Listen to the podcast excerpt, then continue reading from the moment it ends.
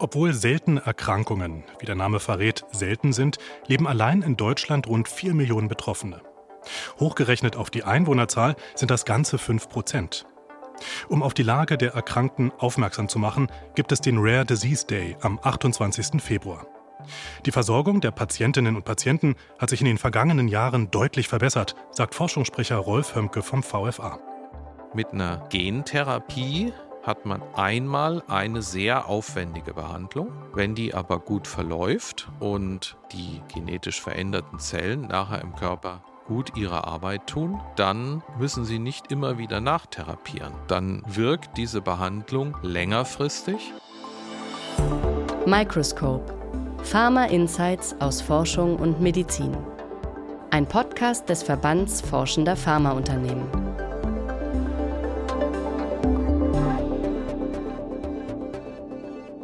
Und damit herzlich willkommen zu einer neuen Ausgabe von Microscope anlässlich des Rare Disease Days. Was seltene Erkrankungen sind und wie sie sich behandeln lassen, das erfahren wir wieder von Rolf Hömke, Forschungssprecher des Verbands Forschender Pharmaunternehmen. Hallo, Herr Hömke. Ich grüße Sie. Ja, Herr Hömke, es gibt ja so Krankheiten wie Asthma, Diabetes oder Hepatitis C. Das sind alles eher häufige Erkrankungen, würde ich sagen. Was aber meinen Medizinerinnen und Mediziner, wenn sie von seltenen Erkrankungen sprechen? Die EU hat das mal sauber definiert und hat gesagt, für sie sind Krankheiten selten, wenn nicht mehr als fünf von 10.000 Leuten daran erkrankt sind innerhalb der EU. Und nun ist es ja so, ähm, Sie sagen gerade fünf von 10.000 Leuten in der EU, das sind wirklich wenige. Aber es gibt nun mal relativ viele seltene Erkrankungen, sodass in der Summe man sagen kann, naja, das betrifft doch einige Menschen. In der Tat. Also die Medizin lernt ja ständig dazu und mittlerweile sind wir bei sowas wie 7000 bis 8000 verschiedene medizinisch beschriebene Krankheiten, die selten auftreten. Es gibt tatsächlich seltene Erkrankungen, die trotzdem jeder kennt. Also ich sag mal Leukämie ist jedem ein Begriff, Blutkrebs, so trotzdem alle Formen von Leukämie sind glücklicherweise selten. Ähm, man kennt auch vielleicht Gerinnungsstörungen, Hämophilien, ähm, aber auch die sind glücklicherweise selten. Was wissen Sie denn oder was wissen wir alle, was weiß die Forschung, wie diese Krankheiten überhaupt entstehen? Also so ein Seltenheitskriterium ist ja nicht auf eine bestimmte medizinische Richtung begrenzt. Das heißt, ähm, grundsätzlich gibt es die in jedem medizinischen Bereich und die können völlig unterschiedlicher Art sein. Also mal ein Beispiel ist eine äh, Krankheit, für die es auch ein Medikament gibt, ähm, entsteht dadurch, wenn man bei einer Chemotherapie versehentlich das Chemotherapeutikum nicht in eine Vene, sondern neben die Vene spritzt. So, das ist eine Komplikation, ähm, die zu Schäden führen kann, die man aber eben auch behandeln kann. So, das, das ist heißt, jetzt das ist eigentlich eher ein Unfall oder so ein Es ist eigentlich Unfall. Ein, ein, Unfall, aber auch äh, das, weil es glücklicherweise natürlich selten auftritt, aber behandlungsbedürftig ist, hat also ein Projekt angestiftet, das dann erfolgreich äh, zu einer Behandlung geführt hat für so eine Situation. Es gibt innerhalb dieser vielen verschiedenen Krankheiten auf alle Fälle zwei Gebiete, die man vielleicht ähm, herausgreifen kann, und das eine, das sind seltene Krebserkrankungen. Also Krebs, das sind ja ähm, einige hundert Krankheiten, so nach, nach gängiger Definition, das ist ja nicht nur eine. So, und ein paar davon treten leider einigermaßen häufig auf, also Brustkrebs, Lungenkrebs, Darmkrebs, noch ein paar. So. Aber daneben gibt es eben sehr, sehr viele, die für sich genommen jeweils selten sind und auch Behandlungen brauchen, aber oft andere Behandlungen eben als die häufigen. So, das ist der Bereich der seltenen Krebserkrankungen. Und ein anderer Bereich, das sind angeborene Stoffwechsel und andere Erkrankungen, also Erkrankungen, bei denen irgendein Gendefekt zugrunde liegt. Und das sind gar nicht mal so wenig, das sind 80 Prozent der seltenen Erkrankungen, die auf so einem Gendefekt beruhen. Was genau bedeutet das? Das ist so dieser Bereich, wo man früher einfach Erbkrankheiten zugesagt hat. Also Krankheiten, bei denen irgendwo im großen Genom ein Gen verändert ist, so verändert ist, dass es nicht mehr richtig funktioniert. Das führt dazu, dass bei Menschen, die diesen Gendefekt haben, wenn sie nicht noch ein intaktes Gen daneben haben, sie einen bestimmten Stoff nicht mehr bilden können. Das ist, geht da immer um ein Protein, aber Proteine haben ja ganz unterschiedliche Aufgaben bei uns. Das heißt, viele Proteine sind Enzyme, das heißt, ihre Aufgabe ist, irgendwas herzustellen, was gebraucht wird, oder irgendwas zu zerlegen, abzuräumen, was nicht mehr gebraucht wird. So, wenn man also so ein Enzym nicht hat, dann kann man bestimmte Stoffe, die Zellen brauchen, um ihre Arbeit zu machen, eben nicht bilden. Oder bestimmte Funktionen fallen dann eben einfach aus. Beispiel dafür die Gerinnungsstörungen, die Hämophilien. Da haben dann Menschen in ihrem Gerinnungssystem eine Komponente, einen Faktor, wie man sagt, nicht. Und das führt dazu, dass das Blut wenn man sich verletzt, äh, nur ganz schlecht gerinnen kann. So. Ähm, umgekehrt gibt es eine ganze Reihe von Krankheiten, bei denen sich in den Zellen irgendwelcher Abfall ansammelt. Irgendwelche Stoffe, die nicht mehr gebraucht werden, die normalerweise von so einem Enzym eben abgebaut, zerlegt werden, sodass sie dann eben ähm, aus der Zelle raustransportiert und weggeschafft werden können. So, und wenn aber dieses Enzym nicht da ist, dann sammelt sich das immer weiter, beispielsweise in der Leber oder in der Milz. Die schwellen dann an, die werden immer größer, immer dicker ähm, und können ihre Arbeit nicht mehr richtig machen. Und das führt natürlich zu allergrößten Problemen. Kann aber auch in anderen Sachen sein, also meinetwegen in Muskelzellen oder so, je nachdem, wo es halt ist, treten dann entsprechende Schwierigkeiten in den Organen auf und das kann eben auch bis dahin führen, dass die Menschen gar nicht lange lebensfähig sind oder dass sie eben massive Entwicklungsstörungen haben. Das heißt also, das wollte ich gerade fragen, was die Einschränkungen sind und das ähm, erklären Sie gerade schon. Äh, es gibt tatsächlich eine geringere Lebenserwartung. Es gibt ähm, Entwicklungsstörungen, mit denen manche Patientinnen und Patienten zu kämpfen haben. Gibt es darüber noch Einschränkungen hinaus, wenn man unter einer seltenen Erkrankung leidet? Also zum, zum einen muss man sagen, das ist alles nicht so eins zu eins. Sie können nicht sagen, aha, genau diese Mutation habe ich hier und ich weiß jetzt ganz genau, wie schwer diese Krankheit verlaufen wird. Sie können Menschen haben, die haben erstmal die gleiche Mutation in so einem Gen, aber beim einen verläuft die Krankheit milde, leichten Einschränkungen und bei einem anderen lebensbedrohlich. Da kommen also immer noch andere Faktoren auch mit dazu. Das muss man wissen, wenn man mit so einer Diagnose konfrontiert ist. Wichtig ist aber auch genau dieses Stichwort Diagnose. Und das ist eben leider immer noch die typische Situation für seltene Krankheiten.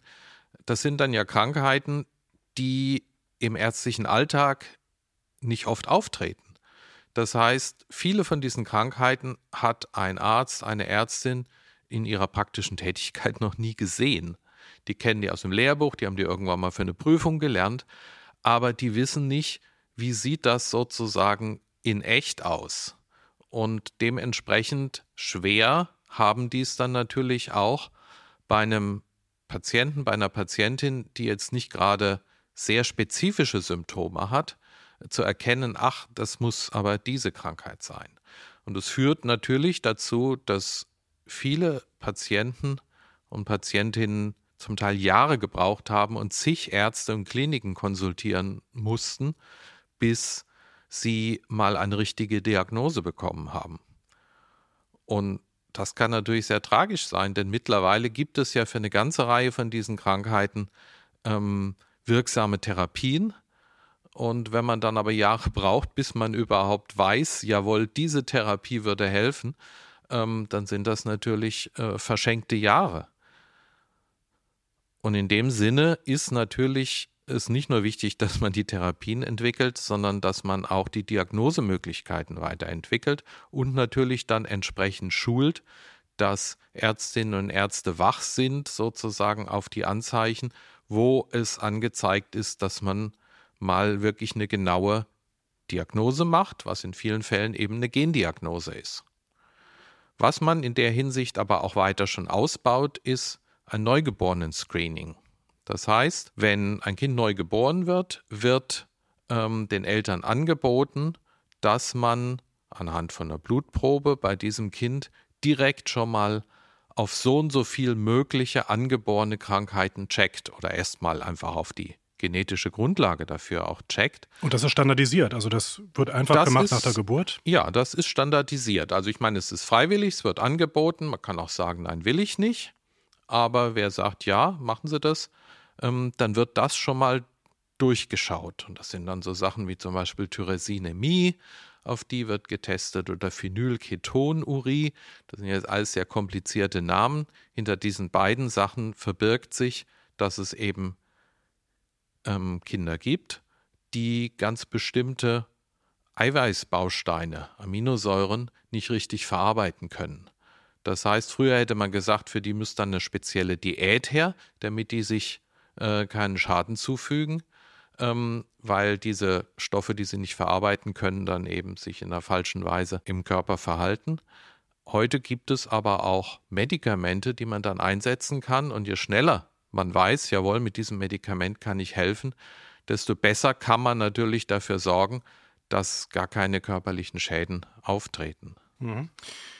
Herr Hömke, Sie hatten schon gesagt, es gibt aktuell bis zu 8000 seltene Erkrankungen, die man kennt. Es kommen jährlich 250 weitere hinzu, die entdeckt werden. Es gibt aber nur wenige Betroffene, wie gesagt, und daher ist auch die Forschung zu seltenen Erkrankungen eher gering. Wie kann man das ändern? Wie kann hier mehr geforscht werden? Es hat sich viel bewegt in den letzten Jahren. Ich würde sagen, so in den letzten 20 Jahren.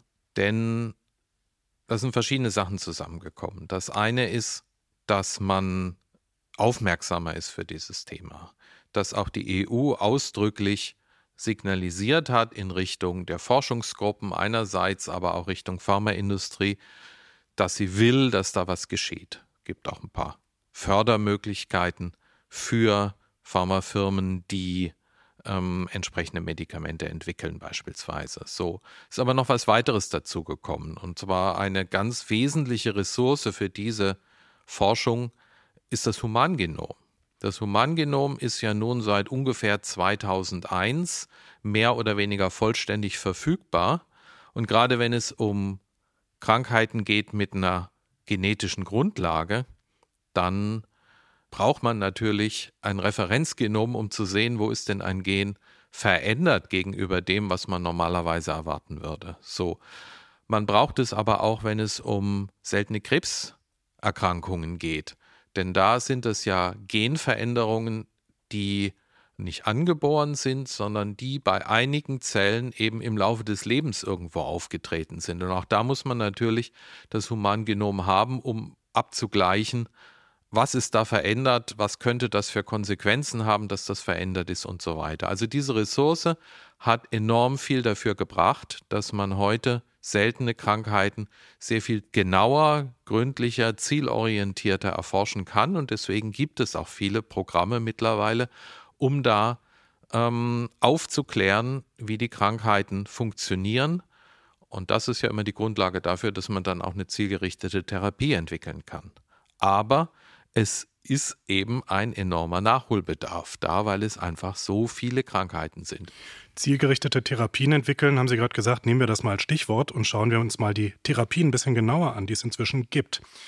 Ähm, aufmerksame Hörerinnen und Hörer, die erinnern sich vielleicht in der letzten Episode dieses Podcasts, äh, da haben wir über Gentherapien, neuartige Gentherapien gesprochen, die auch gegen seltene Erkrankungen eingesetzt werden. Vielleicht nochmal im Überblick, was können die?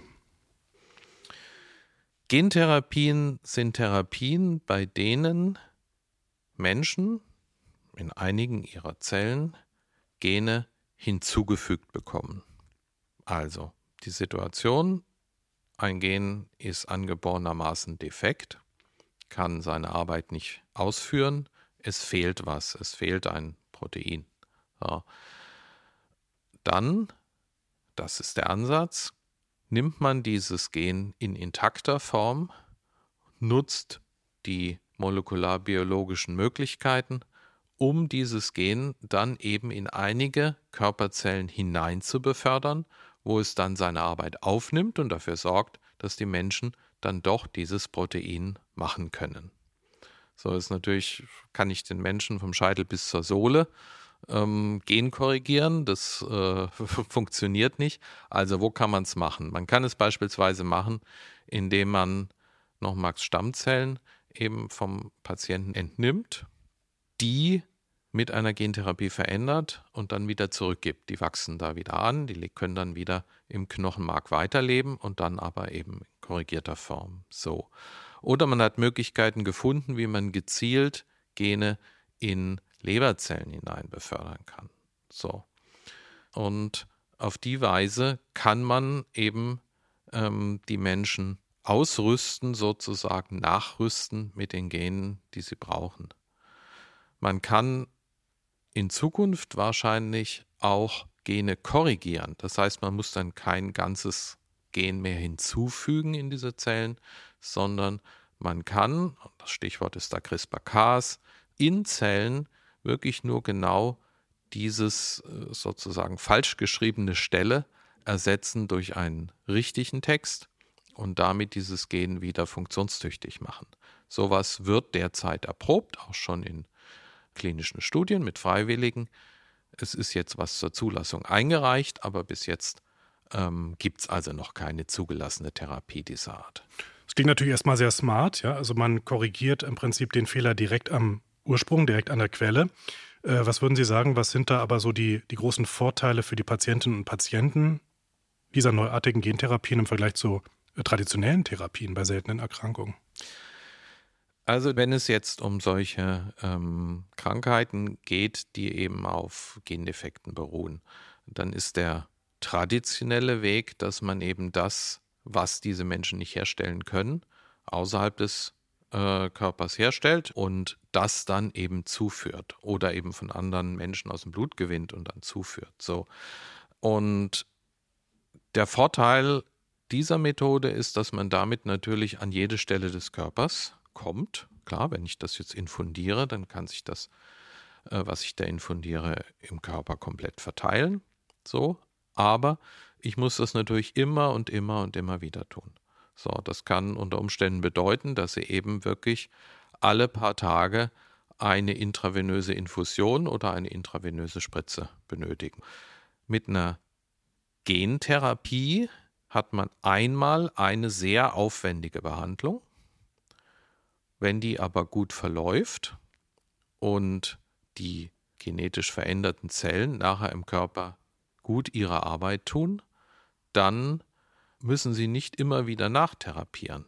Dann wirkt diese Behandlung längerfristig.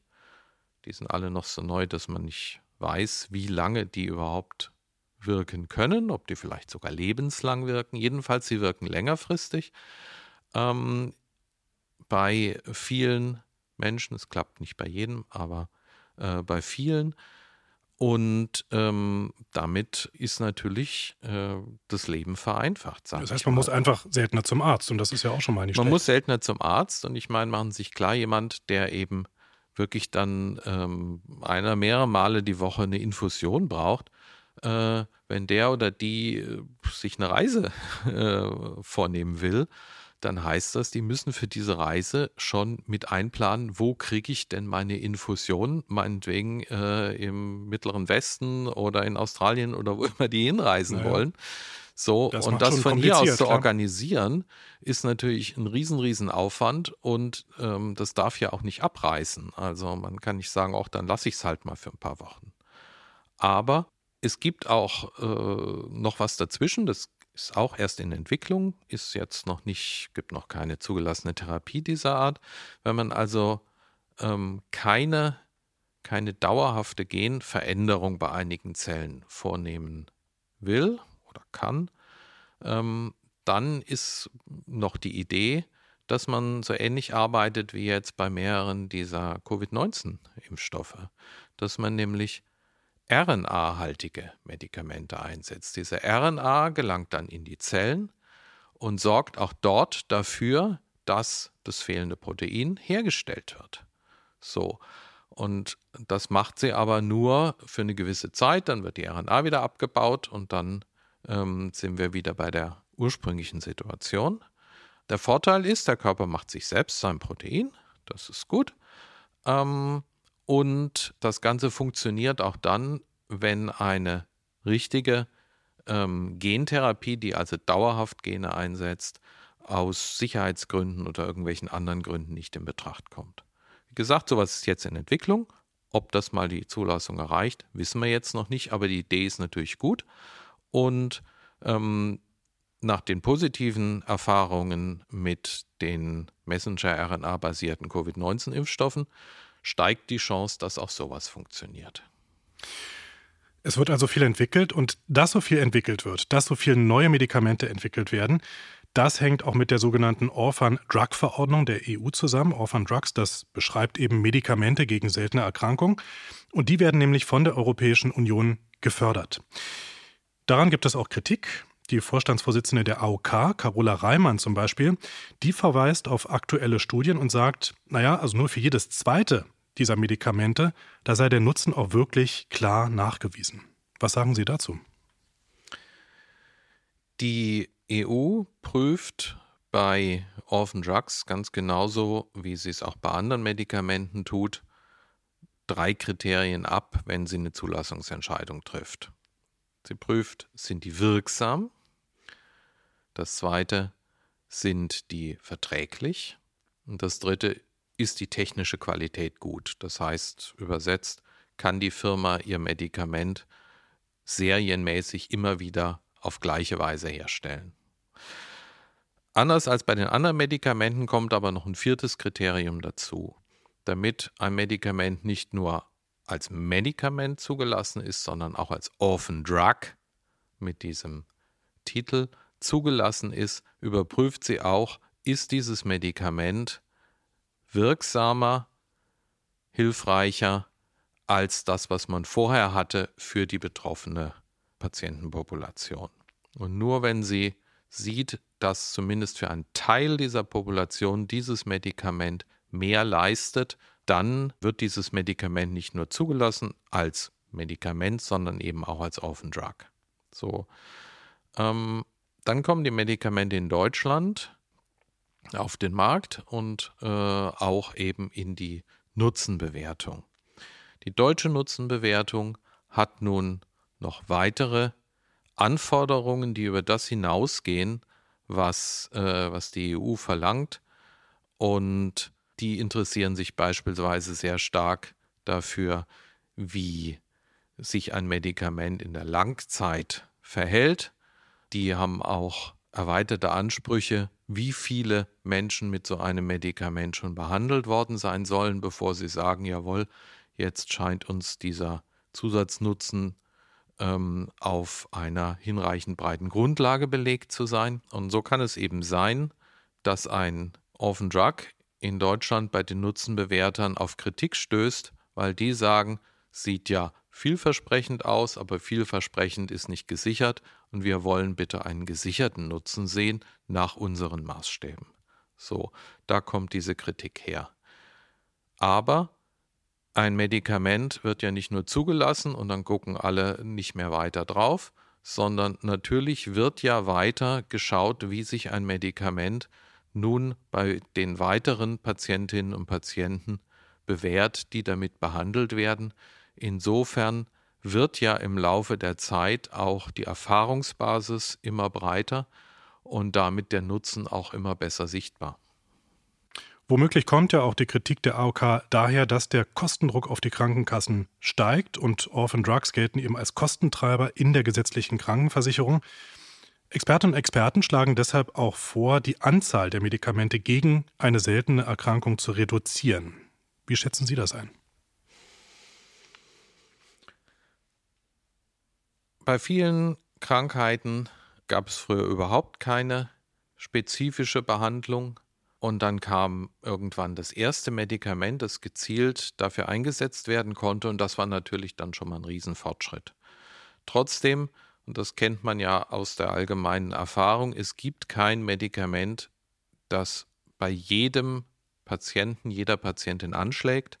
Und es gibt leider auch kein Medikament, das von wirklich jedem vertragen wird. Das heißt, es ist klar, damit, dass man ein Medikament hat, hat man ohnehin noch nicht etwas, um allen Betroffenen zu helfen. Aber obendrein ist natürlich oft auch das erste Medikament noch nicht in jeder Hinsicht ein ideales Medikament.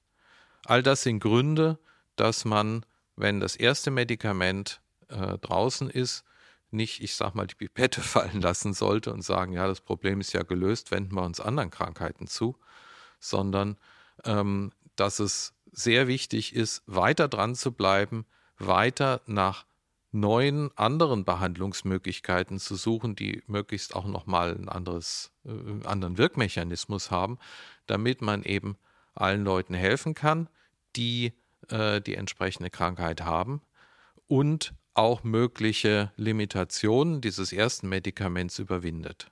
Ich bringe mal Beispiele. Nehmen wir vielleicht mal Krebs.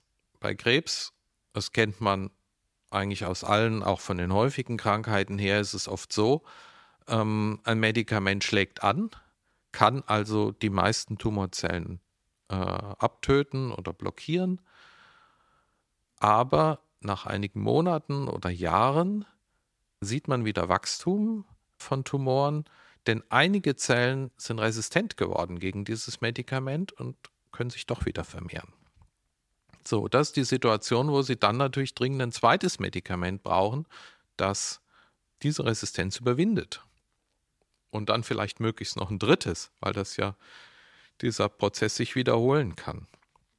Und in dem Sinne ist beispielsweise bei der chronischen myologischen Leukämie eine ganze Serie von Medikamenten herausgekommen, genau nach dieser Logik. Was tun, wenn äh, der Tumor gegen diese eine erste äh, Behandlung resistent wird, dann brauchen wir doch was. So, das war also gut, dass da Firmen dran geblieben sind.